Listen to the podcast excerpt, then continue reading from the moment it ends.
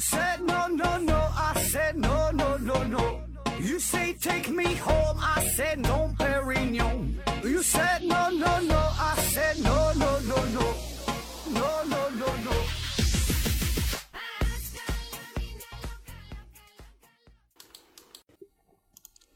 拼命探索，不计后果。欢迎您收听思考盒子，继续信息不对称系列。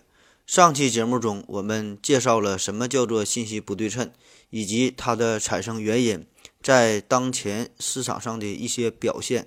那今天我们的重点呢，就是要研究一下如何解决，或者说是在一定程度上如何能够减少信息不对称的发生。我们先回顾一下，什么叫做信息不对称？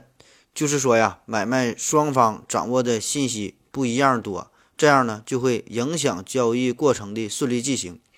比如说吧，我去丽江旅游，我呢不知道哪个小馆子比较好吃，只能呢是看哪家人多我就跟着去哪。那么呢，我的选择就会很无奈。这个事儿呢，对于卖家来说呢也很无奈，因为有很多味道真正不错的馆子，却可能呢无人问津，老板呢也没有办法。再比如说。对于这个保险公司来说，他也不知道眼前这位打算参保的人员是否是癌症晚期，或者呢是有这个心理问题，有这个自杀的倾向，所以呢，他很可能就要面临着非常巨额的一个赔付。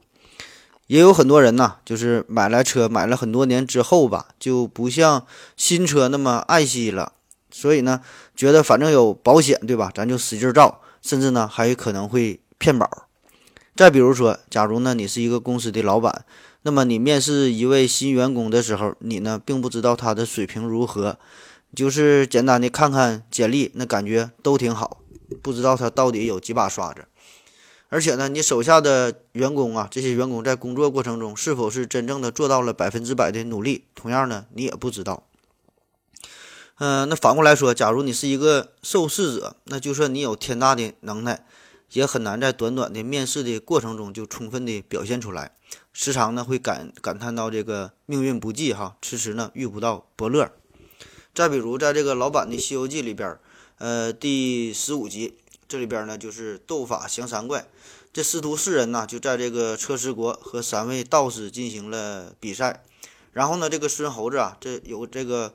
呃隔板财物这个环节嘛，这孙猴子就把这个桃子就给吃掉了，就剩了一个桃核。但是呢，这三位道士却不知道，所以呢，由于这种信息不对称，最后呢，这孙猴子他就赢了。那么上述这些具体的例子，就都是由于信息不对称所造成的。那么如何减少信息不对称发生？嗯，我简单的概括了一下，主要呢可以分为是一个渠道、两个时间、三个方面。一个渠道就是说呀，在买卖双方之间建立一个相对比较真实、有效的一个渠道。这样呢，才能呃进行这个信息嗯一个非常充分的交流。两个时间呢，就是指在这个交易发生之前和交易发生之后。三个方面，那涉及到的就是买方、卖方，还有一个呢就是监管机制。那我们分别说一说。咱们先从这个卖方的角度说起吧。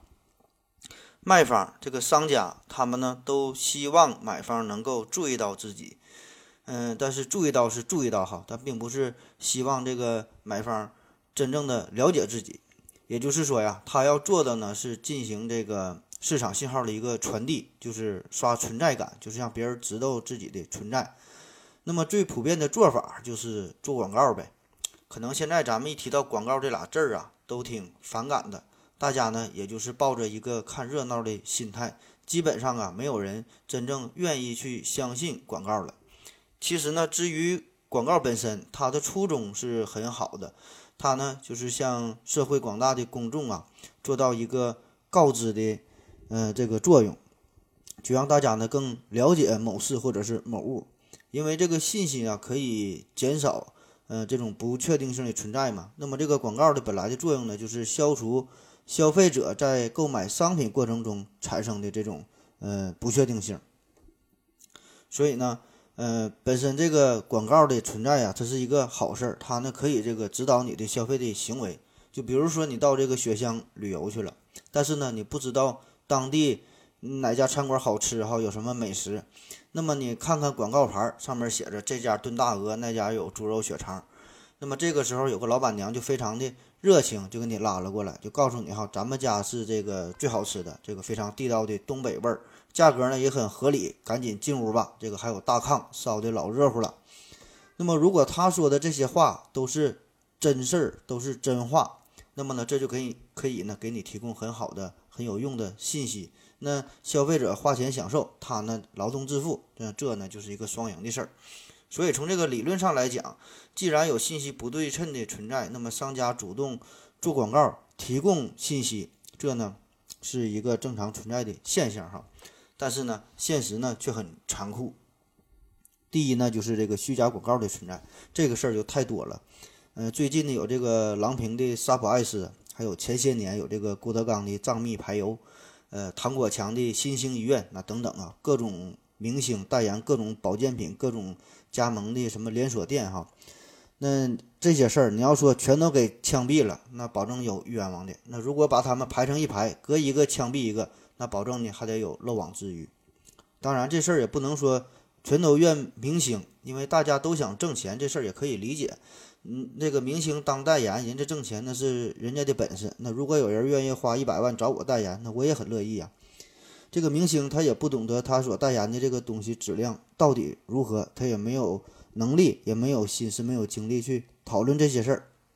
反正不管是谁的责任吧，最终的结果就是使得这个广告，嗯，伤了广大消费者的心。那么自然的，现在这个广告这事儿哈，基本是没有什么信任度可谈了。就是您这边吹的再怎么天花乱坠。说的这个母猪都能上树，那大家呢只能是呵呵一下，你爱说啥你就说啥吧。第二方面就是这个广告的数量太过巨大，电视、报纸、电台各种媒体、网络上边全都是广告。就比如说咱听这个喜马拉雅的节目，那么每期节目的开始就都会有一段广告。嗯，比如说咱们在网上看视频，这个视频可能才两分钟，广告就得八十秒，大街小巷。满眼望去，那全都是广告。面对这么多的广告，如此海量的信息，我们呢已经没有精力去解读这些东西，嗯，也没法判断这里边的真真假假了。那就算这些都是真的，我们呢也没有时间去一一的阅读，就看的呀，这脑瓜子都疼。第三呢，就是这个有些广告啊，真心是看不懂，基本呢也没有什么实质性的内容可言了。就比如说有这么个广告。得了灰指甲，一个传染俩。还有这广告是恒源祥，羊羊羊。还有什么今年过年不收礼，收礼只收脑白金。我感觉呀，就这些广告做的，那就是有点丧心病狂，天理难容了。还有一些广告呢，看似挺有意思，但是呢，细琢磨起来呢，也是不明白他想表达啥。比如说有这广告，这个海狸先生，为什么你的牙齿这么洁白？这海狸先生就是不会说话呀，哈！他要会说话，保证他得回答了。我他妈怎么知道我牙齿这么洁白呢？还有个广告是这个，你为什么追我？哈！我要集资糖浆，你就你就说吧，这个上下句之间它有一毛钱关系吗？还有个电梯的广告，嗯，叫上海三菱电梯上上下下的感觉。我第一反应啊，就是这是给这个杜蕾斯做广告呢，上上下下的感觉，这不就是？失重和超重了吗？哈，我就不信谁能坐电梯也能坐爽，坐到高潮哈，还还有啥感觉了？那还有一些更过分的广告呢，就是做了一些虚假信息的传递。比如说有很多这个卖药的，特别是一些所谓的中药哈，嗯，就类似于这个大力丸这种，号称是嗯对这个女性乳房胀痛、对这个乳房包乳乳房包块有这个良好的效果。那么这种药。那实际上，这个乳房胀痛的原因那多了去了，有青春期的胀痛，有这个经前的胀痛，有孕期的胀痛，有产后的胀痛，有人工流产流产后的胀痛。而至于这个乳房的包块，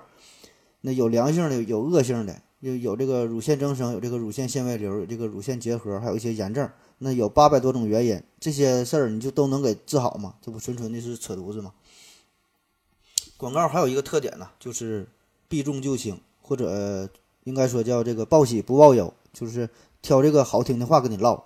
就比如说你租房子这事儿，那么呢，他就会一语带过，嗯，说这个是顶楼，这个七楼还没有电梯这个事实。嗯，反而呢，他是会花很大的力气啊，会说这个地方交通怎么怎么便利，这个小区的环境怎么怎么好，旁边有八条地铁地铁线经过哈。当然这些事儿吧，也都是无可厚非，因为在这个市场交易的过程中，甚至说是在人与人的交流过程中，我们呢总是喜欢暴露出更有利于自己的信号，传递那些呢优势信息，而隐藏那些对自己不利的信息。就比如说你第一次去老丈人家，那你保证得打扮的帅气点儿啊。把这个快秃顶的头发呢重新烫一烫，把这个秃顶的地方给挡上一点哈。你出门谈生意，那你开宝马的，保证比这个开捷达的更让人会觉得你的公司更可靠、更有实力。嘴上不说，但是呢，买卖双方呢都是心知肚明，都会呢有这种体会。所以呢，咱们公司最近呢，这不也是又新买新买了一个这个大货船嘛？信息不对称，这里边呢还涉及一个。重要的问题叫做逆向选择，也就是说呀，这个质量好的东西反而呢干不过质量差的东西。那最典型的例子就是对于这个信息不对称的这个研究，就是这个二手车市场的问题。呃，这也是一个非常典型的一个模型了。所以呢，咱有必要再把这事儿再啰嗦一下，为什么好车可以干掉坏车？就说这个好车和这个劣质车同时呢出现在二手车的市场上。但是呢，这个买家却无法呢准确的区分他们。那么好车的这个车主啊，这个卖家自然呢是想多卖的，多卖出更高的价格，多卖点钱。而这个劣质车的车主呢，自然也是希望多卖点钱，但是呢，他也可以接受呃较低的价格。然后呢，这个买家由于无法区分出这个好车和这个劣质车嘛，所以呢，他这个出价的时候，他只愿出一个相对比较低的价格。而不可能，他出这个真正好车的这个价格。那么按照这个模型计算来说呢，他就是只愿意给出一个市场平均价。那么这个价格当然是低于这个好车的价格了。那么好车的车主当然就不干了，他宁可不卖，他也不能赔钱卖呀。所以最后这个市场上剩下的就是这些质量不好的车。那么基于这种情况的存在，这个广告能给我们带来什么呢？我觉得这个广告啊，反而是加重了这个问题的严重性。就是别看我这个车质量不咋好，但是呢，我会说呀，我能白话呀，你也不知道我这个车好坏，我就忽悠呗。所以呢，越来越多的劣质车就会呢浑水摸鱼，就会呢鱼龙混杂，就会呢杂乱无章的。那综上所述，我个人的感觉就是这个广告本想呢是这个叫广而告之嘛，就是让大家都知晓更多的信息。但是呢，结果呢，反而是加剧了这个信息不对称的这个问题。其实这个问题本身呢，就是，呃，宣传的内容与形式的博弈。这个本来吧，它不是广告本身的问题，就是无论你是在电视、电视上啊、报纸上啊，还是网络上做广告，其实呢，和这个卖家用这个嘴呀，用这个嘴喊，用他说话，那是一个道理，都是一种表达方式而已。只不过呢，这个做广告，它的声音呢会更更大，它的这个受众范围会更广一些。广告本身呢也无所谓好与坏，它呢只是提供了一个更为广阔的发声的平台，而这个核心的内容是这个传播的信息本身。那么这个卖家他可以用这个嘴呀欺骗消费者，同时呢他也可以用打广告的方式来欺骗更多的消费者。只不过面对面你俩交谈的时候骗的是你一个人，那打广告骗的呢那是一群人。那么就算是这个广告，它能够传递这个真实的信息，那这就能完全消除信息不对称吗？答案是也不能，因为通常啊，我们理解的这个买卖双方哈，都是这个卖方他呢占据更多的信息，他呢占有主动权，而这个买方这个消费者呀，那就是待宰的羔羊。但是实际上，在这个买卖双方之间，这个信息不对称呢，还有另外一层意思，这个一般人都没意识到哈，所以呢，你得注意听了。就是说呀，只有消费者自己，他呢才知道他自己真正想要买什么样的东西，什么类型的、什么款式的、什么颜色的，这些信息自然呢是卖家所不知道的。所以这个时候，你就算是花了再多的钱做广告，你也无法。触触碰到这个消费者柔弱的心，你说什么骁龙的处理器啊，什么什么四轴光学防抖啊，什么 NFC 的功能啊，说了半天，最后可能这个小姐姐就选了一个粉色的手机。因为你不知道我喜欢什么，咱俩呢不在一个频率上，那么你说的再好，我也听不懂，我也不想听哈。就比如说你想追一个这个女孩儿，你天天就送他这个大肘子、这个猪蹄子、猪头肉、这个肥肠、大腰子，因为这些东西你都喜欢吃，你就觉得别人也爱吃。那么最后呢，这这位女神可能跟了一个天天只是送她麻辣烫，但是呢开这个玛莎拉蒂的男孩就跑了。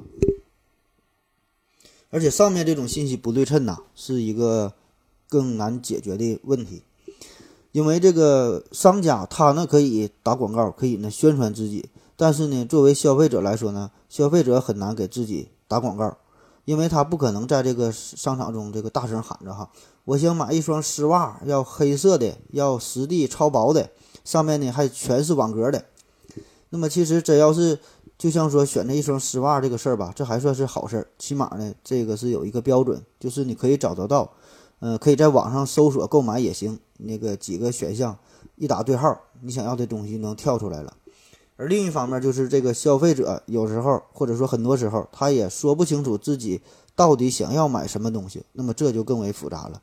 所以咱们男人呢，基本呢他是知道自己想买什么，所以呢才去逛街；而女人呢，往往是因为不知道自己想买什么，所以呢才去逛街。经常就在这个商场中，我就听到有这个服务员问各路女神，就说你想买什么样的东西啊，什么样的衣服，什么样的鞋呀，我帮你挑一挑，好，帮你选一选。其实呢，这帮人他就是不懂这个心理学。这个女生她要是知道自己想买啥想买啥的话，那还挑个毛啊哈！她也是在犹豫，她也是在徘徊，就跟这个找对象似的，就别总问人家想找啥样的，有时候真的很难说清楚。就算是能说清楚，想找一个北京二环内有两套房的，有一个一百万以上的进口的代步车，固定资产五千万以上的，身高一米八以上的，长得帅，身材好，爱运动，很体贴，很幽默的，那大概就这样的。那你能帮我找到吗？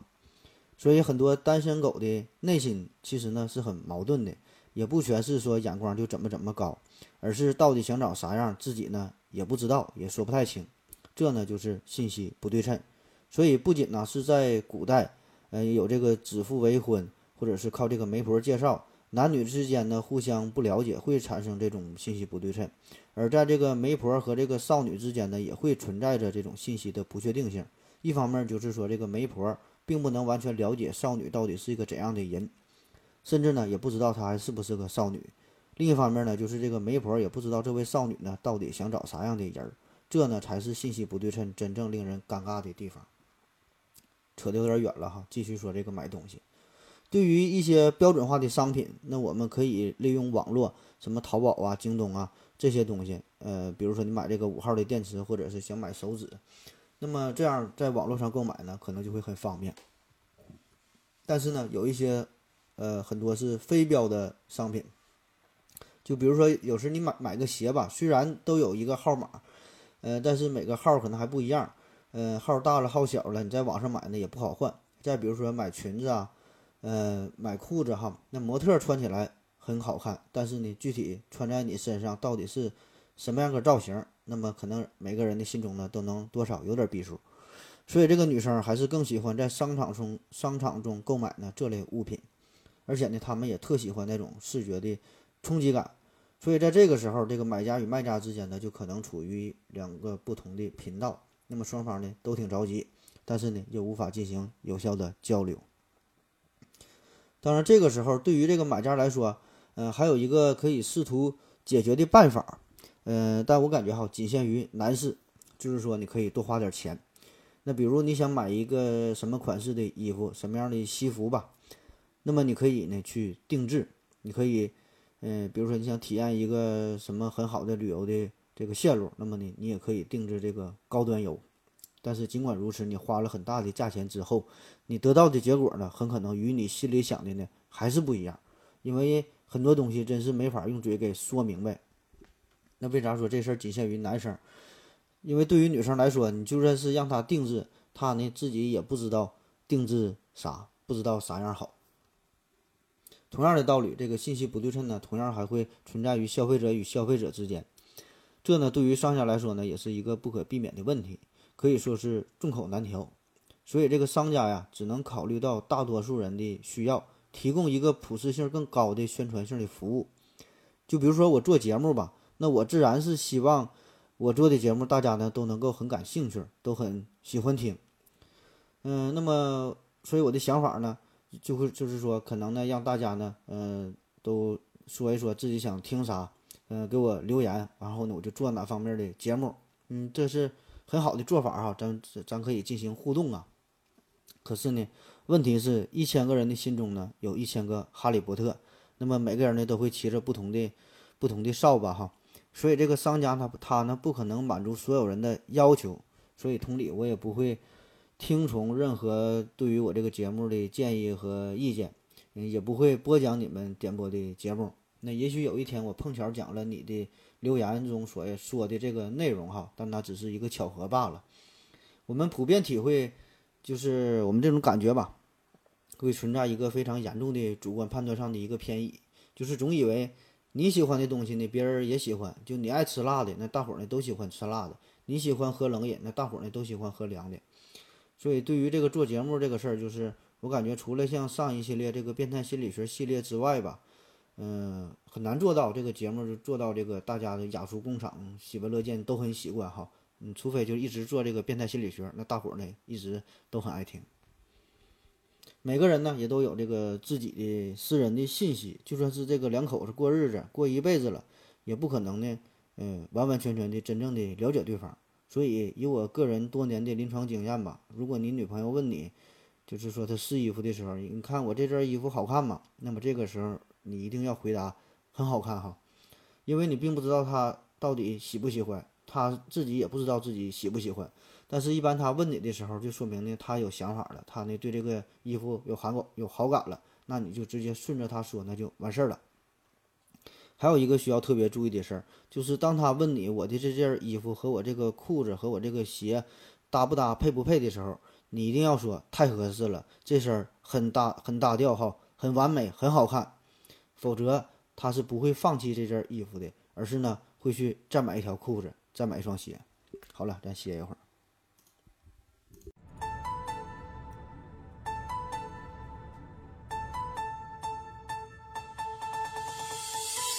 一人我科普最，天文地理全都会，思辨是独相随，谁要不服抡大锤。射线我叫伦琴，更新我不太平，我严肃认真，我搞笑闲扯，我千里把君寻。做节目我总尿尿喝水，我使劲造，我知识渊博，口若悬河，只怪太能闹。喝了口水回来，咱们继续聊关于信息不对称和广告的问题。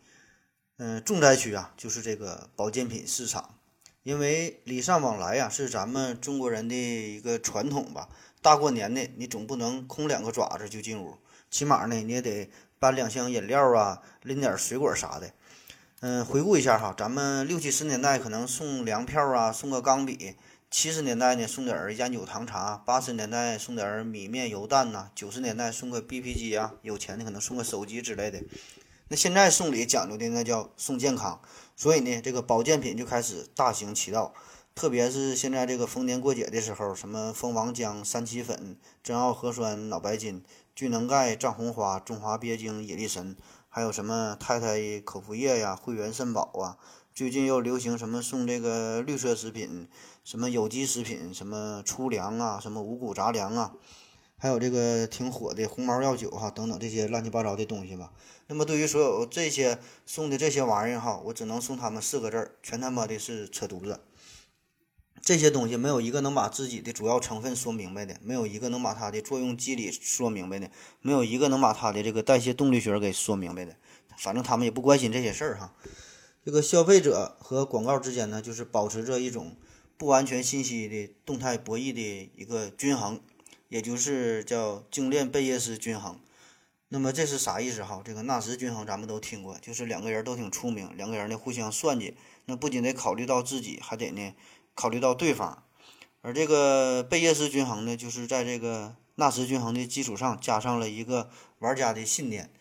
就是因为这个信息不对称嘛，所以这个玩家并不知道其他人是什么样的情况，而只能呢依赖于自己的主观主观的这个预期，当然，这种预期呢是相对比较理性的。那么每个玩家呢，就根据自己的主观的预期，选择自己对自己这个最有利的一种策略。那么最终的结果呢，就是很多虚假的信息、虚假的这种广告，它的这个产品呢，最后它的生命周期呢，呃，往往都会很短。这个黔驴技穷，技穷哈，这个是迟早的事儿。因为这个消消费者很快呢，就会在这个动态博弈的过程中，认识到这个产品并没有广告中吹嘘的那么好，所以呢，他就会拒绝再次使用。那么这个产品呢，自然呢，也就是也就是到了它的衰退期，最后呢，只能是退出市场。可是呢，马上又会有新的驴出现哈，在这个技穷之前，仍然呢还能够嘚瑟一阵子。当然了，现在这个保健品的市场也是太过复杂了，呃，人家做的这个营销、这个推广啊，也是很牛逼哈，这个手段很高明，嗯，往往呢是在这个政府部门真正出面之前，在把这个老头老太太兜里的钱骗干净之前，他们呢能够保持着长期的魔力。以上这些呀，都是在交易发生之前，买卖双方，嗯，为了。削削减这个信息不对称的一些做法。总之，反正我感觉吧，这里边主要说的就是这个广告嘛，这个广告的作用嘛不太大，可以说呢是适得其反了。非但呢没能有效的减少信息不对称，反而呢是加重了这个矛盾。那我们再看看下一个试图解决信息不对称的办法，就是契约，呃，也叫也就是担保哈，就是签合同。其实呢，这也并不是。从这个根本上试图真正的解决信息不对称的问题，而只是呢从另外一个不同的维度，呃，给这个交易啊提供一个相对的一个一个保障。呃，比如说你住一个房子，那么呢你无法判断它是否漏水，嗯，但是你可以事先在这个合同中就写好，那如果发生了漏水的情况，你是无条件的给予这个修缮呢，还是说给我换个房子啊，还是说给我金钱的补助啊？那么这个。都写好了，那么真正发生这个这个情况的时候，咱也不害怕了。这呢就是签合同这个作用。还有就是现在这个很火的二手车市场嘛，那么为了给这个消费者嗯提供一个更好的保障，那么一般呢都是嗯一周啊或者是两周啊可以无条件退货，然后呢可以保证这个一年或者是两万公里有一个这个质量保障。嗯，但是这个事儿吧，上述说的这两种呢，这都是比较少的例子，因为这个合同签合同这个事儿，并不是解决问题的根本，因为签合同嘛，这个在很多领域并不适合哈。就比如说你去你去医院看病，那么你不可能要求和这个医院和你给给你看病的医生签个合同，就是说我花这个一万块钱，你必须把这个病给我看好了，那否则我就去法院告你去。那我在网上。也看到过，就是这类的帖子哈，传的还挺火。就说这个看病啊，要像淘宝一样就好了。就是你服务不好，或者是没把我的病给看好了，那我就给你差评，我就呢不给你钱。那因为信息不对称嘛，这个嗯，患者的处于弱势嘛，那不知道你这个大夫到底怎么给我看的病，所以呢，那咱就只能唯结果论哈。嗯，倒逼你必须要做到微笑服务，必须呢迫使你把你把这个病给我看好哈，要不然呢。我就制裁你。那么这个事儿哈，首先说这个服务态度这个事儿，那么服务态度这个好坏，那倒是可以从这个主观上进行一个评判，这是有可能的。因为这个护士小姐姐可能没对你微笑，那么你就不开心，你就可以投诉她。可是呢，至于这个病情本身这个事儿，这个疾病啊，它的这个发展和它最后这个结局，那么这里边涉及的因素那就多了去了。这个患者呢，也无法从一个相对客观的角度去真正的。嗯，做到这个评价，因为你没有这个本事哈，这不是说的病看好了或者没看好，这个也不是你说的算的。而且你有很多病，它根本它就是治不好的。那就算是治好了，也不可能给你质保三年。就是说你这回感冒了，那过两个月你再感冒了，那你说这事儿它算谁的哈？那么，所以往往对于这种无理取闹的情况，我只能说，那你你这个事儿你找你的生产厂家吧，这咱也修不好。而且现在这个。嗯，医患关系吧，这个现在这个事儿也是确实，嗯，闹得挺大、挺复杂的哈。就是说，你这个治疗效果可能真正不错哈，都把病都治好了，但是我就嫌你这个护士长得太丑了，我就给你个差评，或者是老子就是觉得不爽，你能把我怎么的，我就给你差评。嗯，我还花这么多钱呢，我就不开心哈，我就给你差评。而且呢，也不只是看病这个事儿，嗯，有很多的交易，很多的情况都没有一个固定的标准。就比如说装修这个事儿，那么你想找一个好的装修公司，也花了不少钱，可是这个结果，嗯，不满意，就是和你的预想不太一样。那么人家这个确实这个地砖铺的也也挺平哈，也没漏水，你挑不出这个硬的毛病。但是呢，你就说你这个，嗯，装修的整体的效果跟我预想的不一样，我就不满意。那么这事儿你说谁来评理哈？这又谁能说得清楚呢？他没有一个固定的标准嘛？或者是你去一个餐馆吃饭，那你就觉得不好吃哈，而且十个人来了，可能八个人都说它不好吃。但尽管如此，你又能怎么样呢？哈，你只能是认栽呗，消耗了时间成本和经济成本，知道这家馆子不好吃，下次不来也就完事儿了。那不可能，你吃饭之前让这个饭店跟你签一个这个保证菜品十分好吃的合同。所以吧，这些事儿都是一个主观感受比较强烈的事儿，那很难套用一个客观的指标来做一个统一的评判。所以呢，这个合同啊，有时候也是很难签。所以，关于契约这个事儿，它也是很难从根本上，嗯，从这个根本上解决这个信息不对称哈，这也是做不到的。但是，仍然关于这个如何设计一个合理的契约，这个研究呢，也是经济学领域中一个非常重要的一个课题，也就是这个叫委托代理理论哈。那么这是啥意思？这最初啊是由简森和梅克林他俩呢在一九七六年提出来的。这个理论呢后来呢就发展成为契约成本理论。这个理论就是假定啊，这个企业是由一系列契约所组成的，这里边包括资本的提供者，也就是股东和这个债权人哈，还有这个资本的经营者呀、管理者呀，还有这个企业和供贷方啊、企业和顾客呀、企业和员工吧，等等吧，反正就是这些主体之间产生的各种各样的这个契约的关系。那么经过我这么一解释，我想啊，你基本是没听懂，没听懂就对了哈。嗯，我给你举个例子吧。就比如说你自己做这个餐饮行业，这个规模可能不太大哈，就你自己一个人推一个小推车，天天卖鸡蛋饼。那么你的这个工作，你保证会全心全意的去挣钱，这里边不存在委托和代理的关系，就是赔了赚了都你自己的事儿哈，因为你一个人嘛。而比如一些大的公司那就不一样了，嗯，什么董事长啊，什么总裁呀、总经理呀，各个什么部门哈，这里边的关系那就复杂复杂去了哈。那么每个人其实呢，他都是想着自己的事儿。大家最关心的，并不是说如何让这个公司多赚钱，如何让公司蓬勃的发展。大家最关心的是如何让自己多挣钱。就是说，你这个公司一年赔个几十个亿，那跟我一毛钱关系也没有。我一年多挣二百块钱，这他妈是真事儿哈。就比如说咱们公司吧，咱们思考盒子文化传媒能力有限公司，嗯，这不前几天嘛，这个文案文案策划组就和我商量。说要做一系列关于赤道的节目，我一听也挺好啊。这个，嗯，说说赤道哈，这个上边有什么奇闻异事啥的，挺好的，那就做吧。然后他们就说呀，那你做节目得去出去收集一些素材呀，嗯，就想去赤道周边的这些国家呀去转一转，什么印度尼西亚呀、厄瓜多尔啊、哥伦比亚，嗯，巴西呀、肯尼亚、索马里呀、马尔代夫哈，最后就去新加坡，反正都得看一看。而且呢，还要带上楚秘书一起一起去哈。那么这事儿他要这么一说，那我就得合计合计了。虽然我作为这个公司的最大股东，咱确实是有点钱哈，咱也不不差这点钱。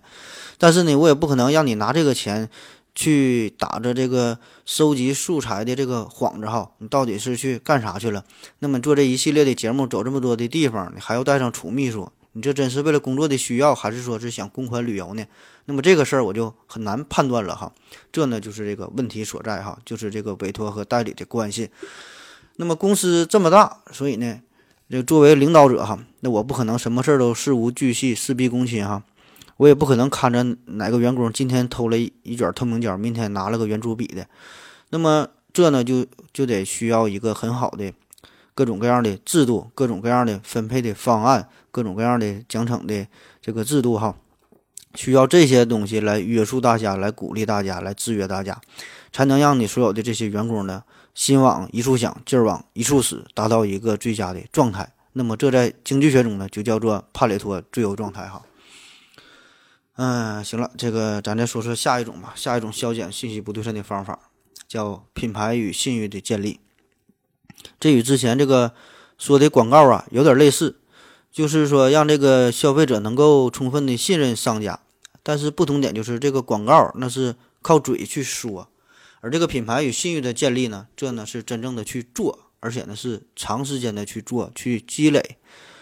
也许呢你无法判断一个人的好坏哈，那么你与他接触时间长了，他呢这一辈子可能他都是在做好事儿。那么呢，也许他的这个内心非常的恶毒，但是他能装一辈子好人，一直在做好事儿。那么我觉得，那么我们也可以把他看作成是好人了。消费者在面对信息不对称的时候，那么一个很常见的做法呢，就是选择品牌。买车哈，那咱就买奔驰的；买表呢，那就买个劳力士的；买包呢，那就选个选择爱马仕的。那个听科普节目，咱就听回到二零四九。那不能举太多的例子了哈，因为这里边涉嫌广告的嫌疑。当你不知道怎么选的时候，那么选择品牌基本呢不会错哈，就算是错也不会错的太多。确实，这个品牌可以给我们提供一个很好的保障。那么，这在一定程度上呢，也就消除了呃信息的不对称性，消除了你购买商品时候内心的矛盾哈，这种不确定。但是这里边仍然会存在一些问题。那么最显然哈，最明显的就是这个价格问题。那所谓的品牌这些大牌这些东西，那无一例外都比普通的商品要贵很多，甚至贵好几倍、好几十倍。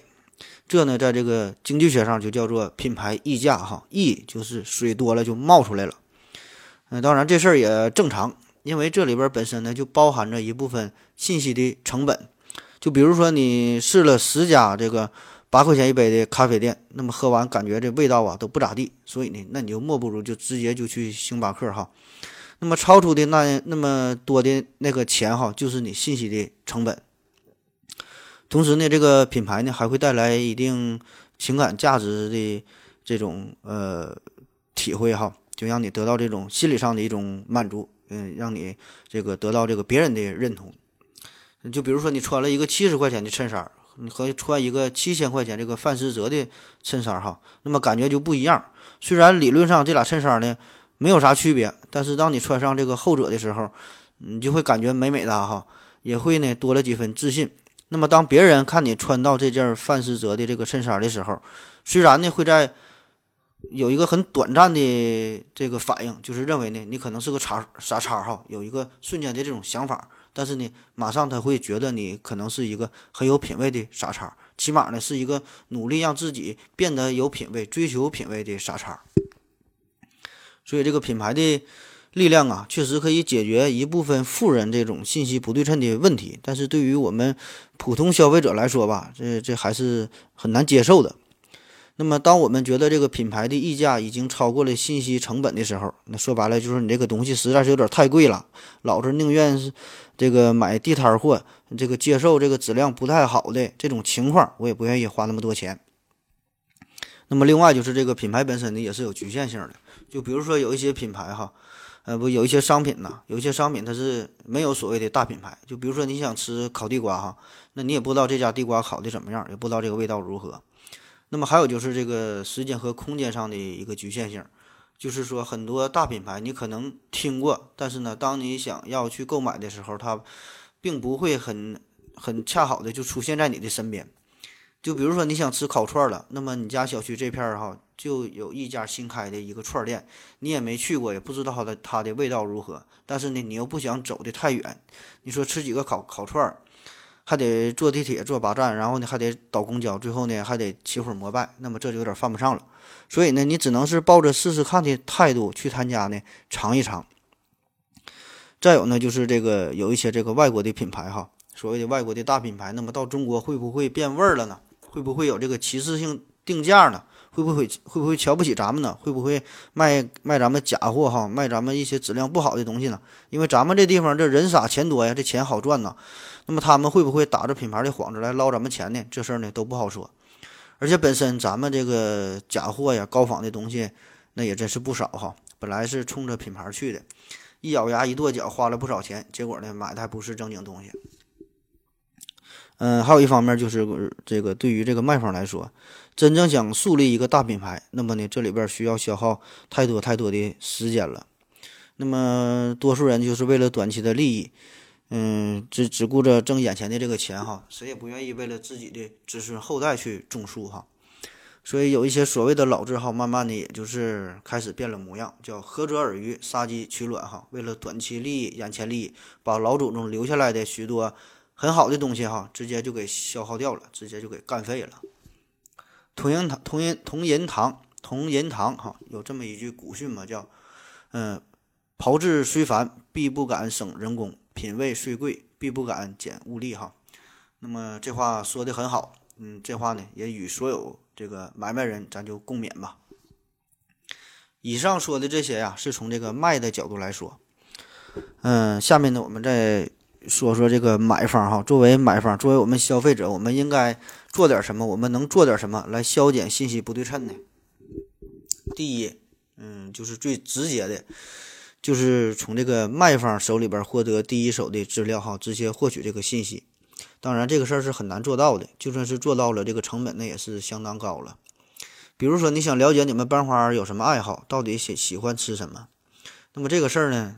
你直接问他吧，他也不可能告诉你，他也根本他就不搭理你。所以这个时候呢，你就可以先搞定她的闺蜜哈，然后呢，通过这个闺蜜之口哈，用你的用这个闺闺蜜啊，让她呢去打探到这个消息，问问这个班花有什么喜好，再来告诉你。然后呢，你再去追班花，反正这个成本是大点儿哈。或者呢，你也可以利用这个金钱呢，你就说花二百块钱，花五百块钱哈。嗯，给这个给这个班花的这个闺蜜哈，嗯然后你让他打听一下也行，也是个招儿。当然，在这个现实的交易过程中，嗯，你几乎是不可能直接从这个卖家得出这个商品的全部信息。那么，那么否则呢，这你俩也就不是买卖的关系了，那就是亲爹把这个好东西送给儿子了哈。就比如说，在这个二手市场中，二手车交易市场中，那么人家这个车就卖四万五。那么呢，你就偏想知道这个车到底是不是泡水车，到底是不是事故车哈？你能不能跟我说句实话哈？我给你加点钱也行。那么呢，你得加多少钱？我估计啊，你得不加个三万五万的，他是不能告诉你的。所以呢，你加的这个钱，基本的就够买个新车的了。因为这个人家凭啥会告诉你哈？为啥会告诉你？没有理由啊，因为人家就是想卖钱嘛。所以这个用金钱可以消除一部分信息不对称，但是呢，这个性价这个代价那是特别的大。那我们怎么办哈？那这事儿也难不住咱们，咱们多出名啊！我们现在这个社会上，不管是办啥事儿，最普遍的、最流行的做法就是找人儿。也就是说哈，我无法直接从卖家那里边得出一个精准的、详细的信息，但是呢，我可以找到第三方，让他呢作为一个桥梁，这样呢就把我们联系在一起了。那么让这个找到的这个中间人呐，做一个这个信息的传递者，做一个感情的联络员，那么这个事儿就办成了。从孩子出生那就得找人，孩子上学得找人哈，找个好学校啊，找个好的班主任呐。那么毕业了找工作也得找人哈，得找个好好单位呀。找不着对象那就得找人呗，找人帮介绍介绍。那么买房子也得找人，找个好找个好楼层。生病了那更得找人了，找个好医生啊。你要是做手术，那还得给你找个好的麻醉师哈。买手机找人，配电脑找人，办个驾照也得找人，恨不得就是买个水杯那都得找人。那么其实这背后的潜台词就是，由于存在着信息不对称性，那么我对您的这个行业不太了解，不知道这里边水到底多深。所以呢，您作为这个行业的专家，这个行业的老大，这个行业的教授，这个行业的精英哈，作为这个意见领袖。那么您就帮我参谋参谋。那么我无法与您直接对话，那我就找这中间的这个第三者哈，这样我们就联系在一起了。当然这个事儿不能让您白忙活，我愿意用金钱的方式消除上述种种信息不确定哈。那么我愿意多花钱，你呢也千万别卖我一个翻新的手机，你也千万别给俺家孩子整一个变态的班主任，你也千万别给我找一个晚上当主播的业余的大夫。可以说找人，这是目前我们这个社会解决信息不对称的一个。十分重要的手段。其实这事儿也挺有意思哈。我们花钱呢，送礼啊，找人啊，办事儿啊，哈，十分的高兴，因为感觉能找到一个接洽人，那基本这事儿就八九不离十了哈。这事儿能办成，那能花钱解决的事儿，那都不叫事儿。但是呢，对于那些真正做咨询顾问、做这个咨询哈、做这些的行当，那么人家那个是正经的工作，那我们呢，却往往呢会戴着有色眼镜来看待他们。嗯，就是咱们说这个中介呀，那一说到中介，往往呢就要带上黑心俩字哈，都说是黑心中介。那么黑心的人保证是有，不仅呢是存在存在于这个中介当中，那么各行各业都有黑心的，咱别一棒子把人家都打死哈。人家作为中介，作为这种咨询这种信息顾问，那人家挣的就是信息差这个钱，这呢是光明正大的，正常的按比例收取这个手续费哈，那是理所当然的，因为你这个。市场啊，这些信息就是处于一种不均衡的、极度分散的一种状态。那么，人家把这种信息进行整合、进行收集、进行整理，然后呢，最终提供给你。那么，本身这就是信息的价值哈，那就这必然你就要花钱了。好了，再歇一会儿。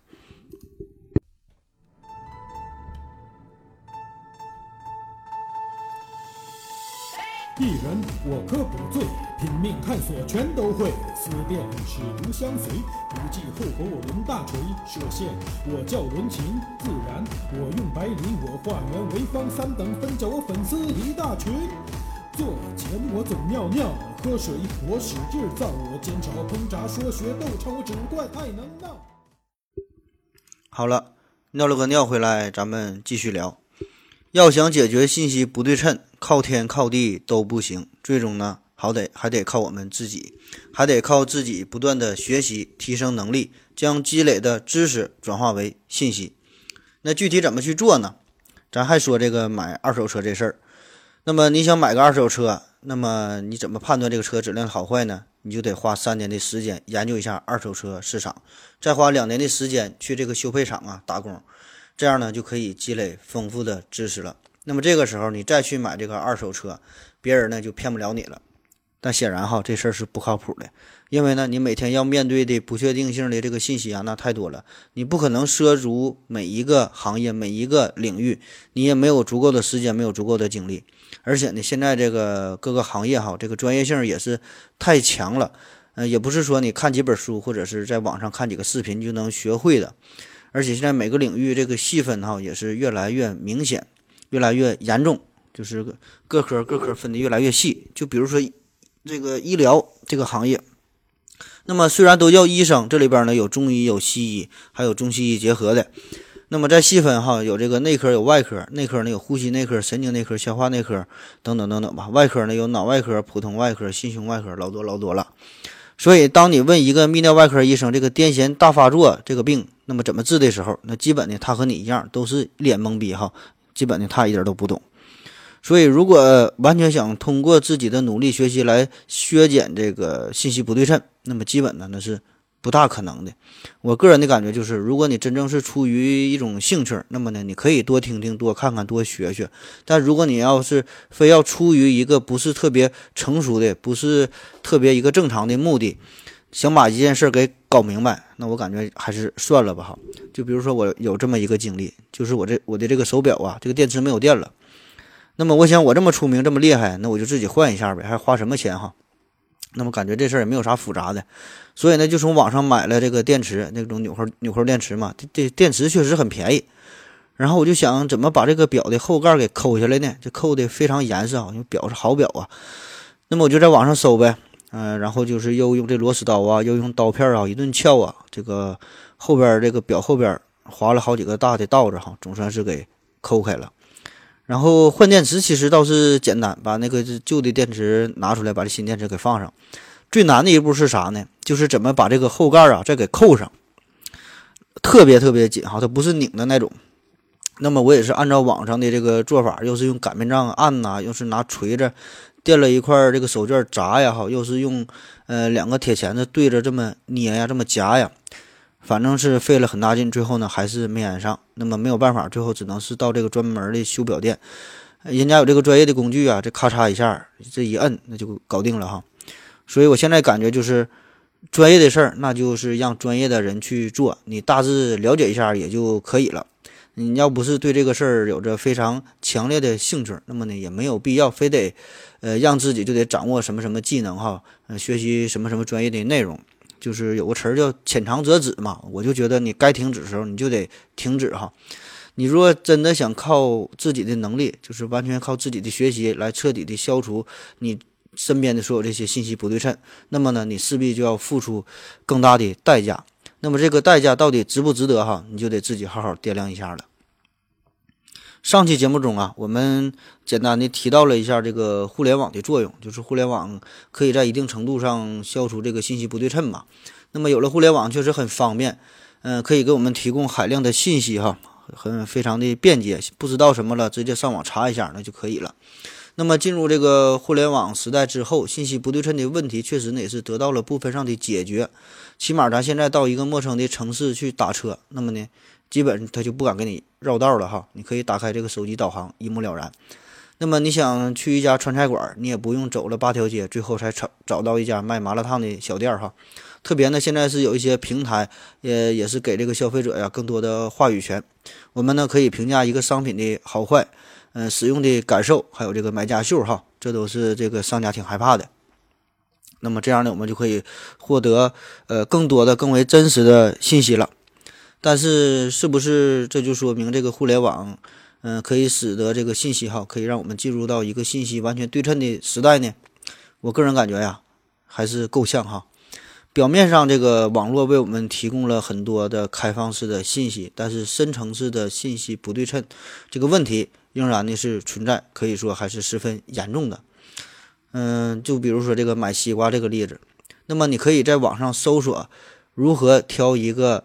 好吃的甜的大西瓜，但是呢，你看了这个呃视频，看了这个介绍的内容之后，你仍然不可能就是让自己瞬间就成为一个挑瓜的高手。那么买西瓜这还算简单，那么就比如说这个买二手车这事儿，就算是你在家做了很多的功课。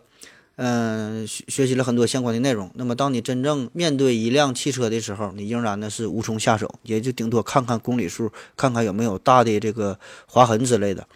我们在网上得到的这些信息确实很多哈，看似很多的信息。那么这些信息都是呢针对性不太强的。你必须呢要把这些信息呢进行自己的加工处理之后，然后呢才能针对于一个当时特定的情境，才能转化为有用的信息。也就是，比如说哈，你真正关心的是你眼前这个姑娘这个人到底人品咋样，她的性格咋样，跟我般不般配哈。那么这个事儿，如果要是至于这个互联网上的搜索，就是互联网上可以告诉你如何挑选一个好姑娘哈，判断一个姑娘的气质如何如何。可是呢，嗯，对于你眼前这个姑娘到底怎么样，仍然呢是。嗯，互联网起不到什么作用哈，这呢就是完全两个不同的问题，一个就是想从那么多个这个问题过渡到这个问题怎么解决，那这里边呢还有很长的路要走。网络提供了许多的方便之处，提高了我们获取知识的效率，呃，可是呢仍然不能从本质上解决信息不对称的问题，而且哈，我个人感觉很可能的是，它还会制造越来越多的信息不对称。那为什么这么说？这个信息不对称能否降低的关键，并不在于信息是否变得更多了，而在于呢这个信息的搜索与匹配的效率是否呢会，呃提高。就是这个互联网啊，它不仅是在传输着信息，而且呢在这个网络上也是充斥着越来越多的这个垃圾信息。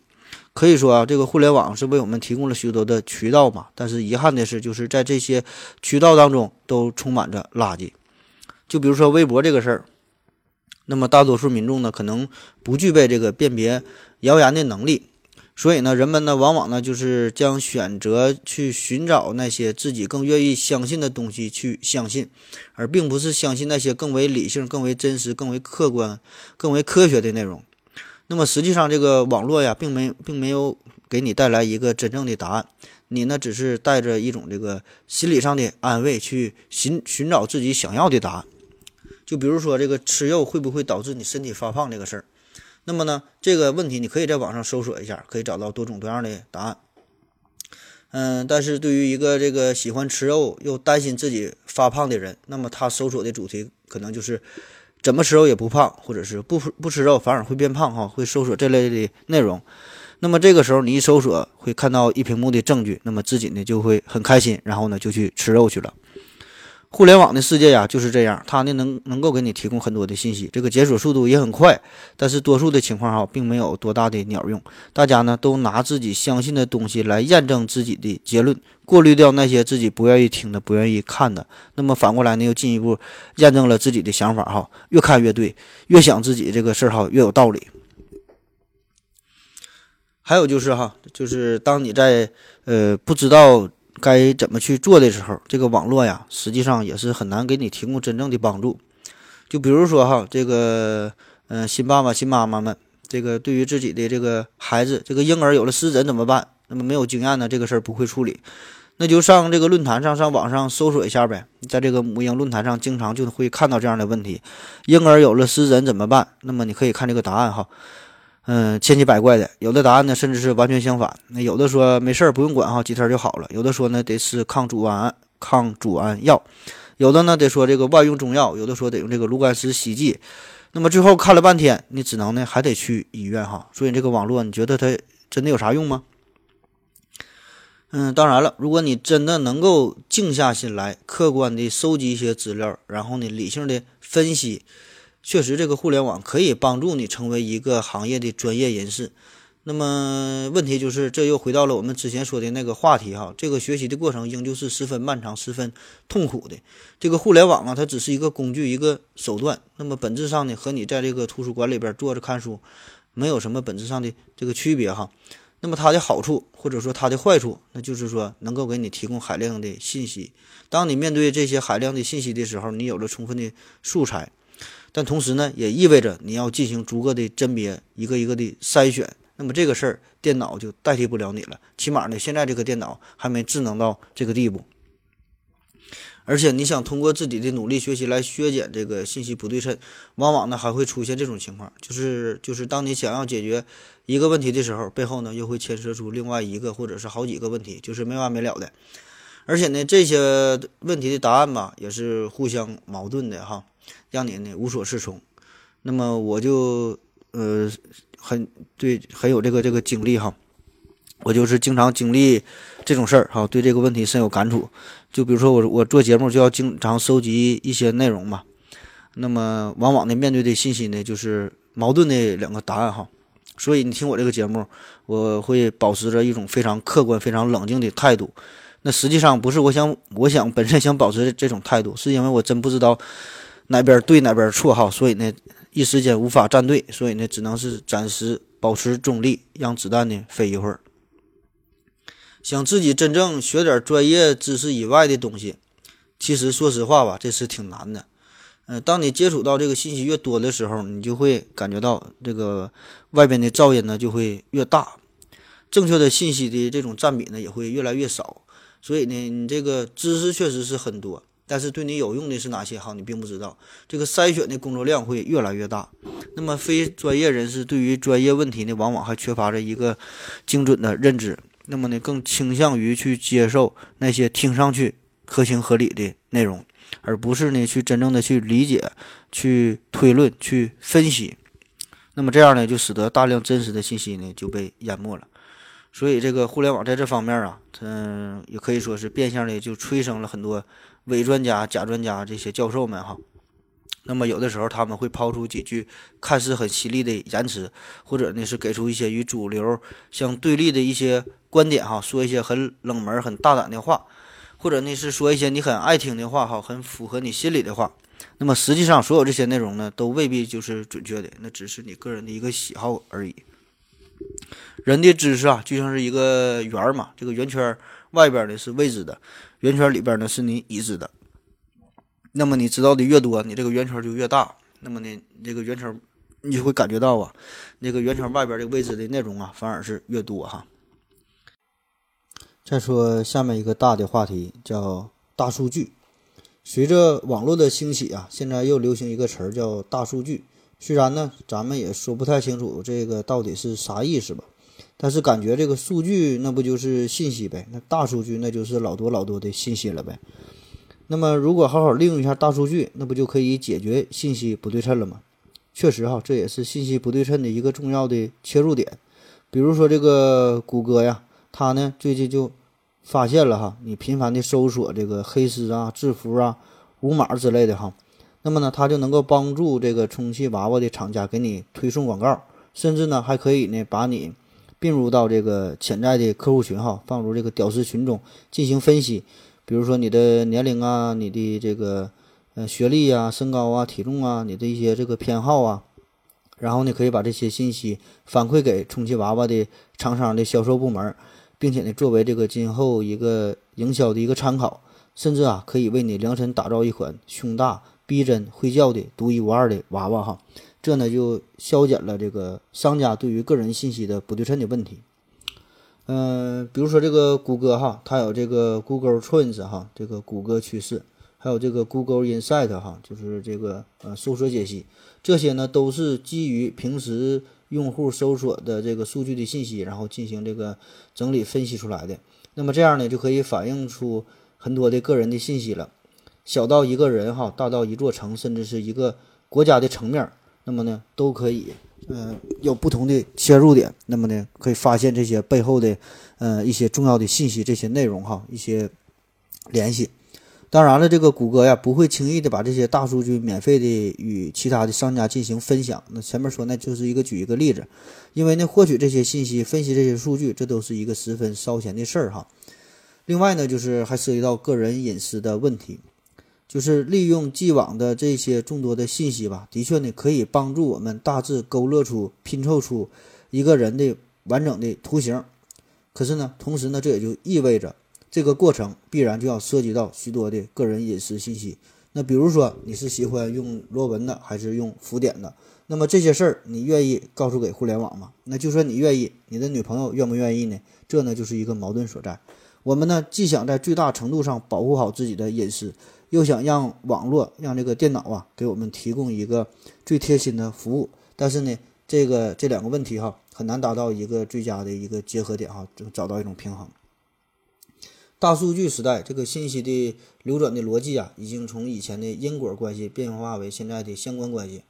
也就是原来呢，咱们总喜欢问哈是什么、为什么和怎么样。那么到了互联网时代，就变成了这事儿跟我有关系吗？那如果有关系，这事儿跟我是什么样的关系？哈，有没有什么关联？大数据时代的信息呢，不再是一种直观的信息，而是呢，数据是一种海量的、非标准的、流动的数据。嗯，就是说，你想完全暴露出自己的这些全部的信息，然后呢，嗯，期望呢，通过这个大数据的计算给你提供最优质的服务，那么这个事儿也没有这么简单。因为呢，这需要一个广泛的数据，还需要这个强大的计算的能力，还需要呢，呃，这个不断累积的这个算法，而且呢，这个计算的过程是一个复杂的非标准的计算。那么这些东西对于一般的公司来说呢，那是做不到的。就目前的这个互联网公司来说，在中国哈，那也就是屈指可数的呗。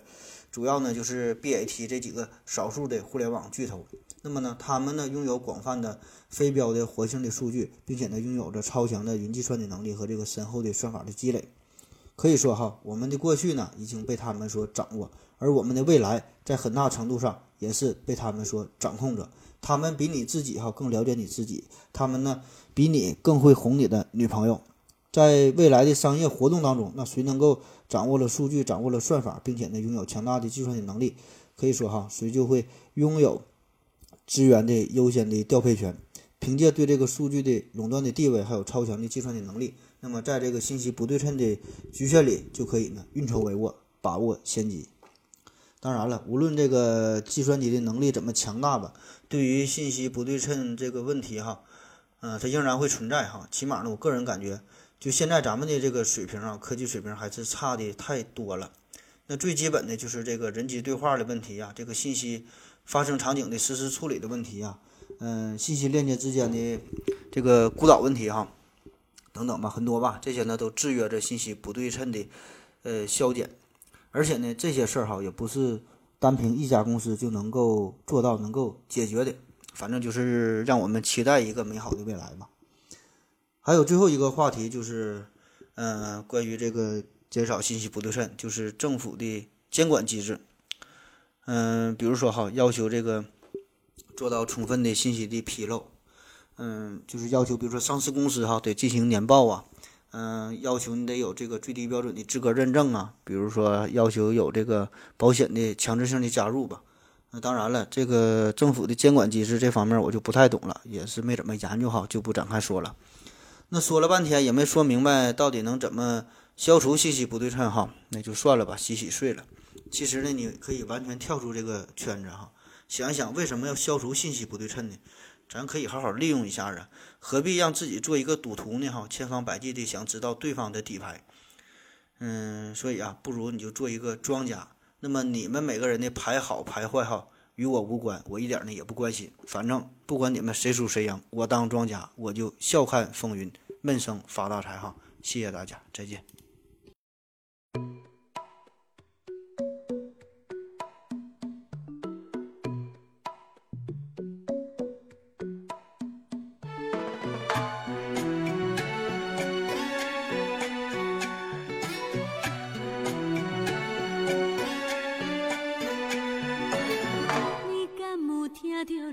声，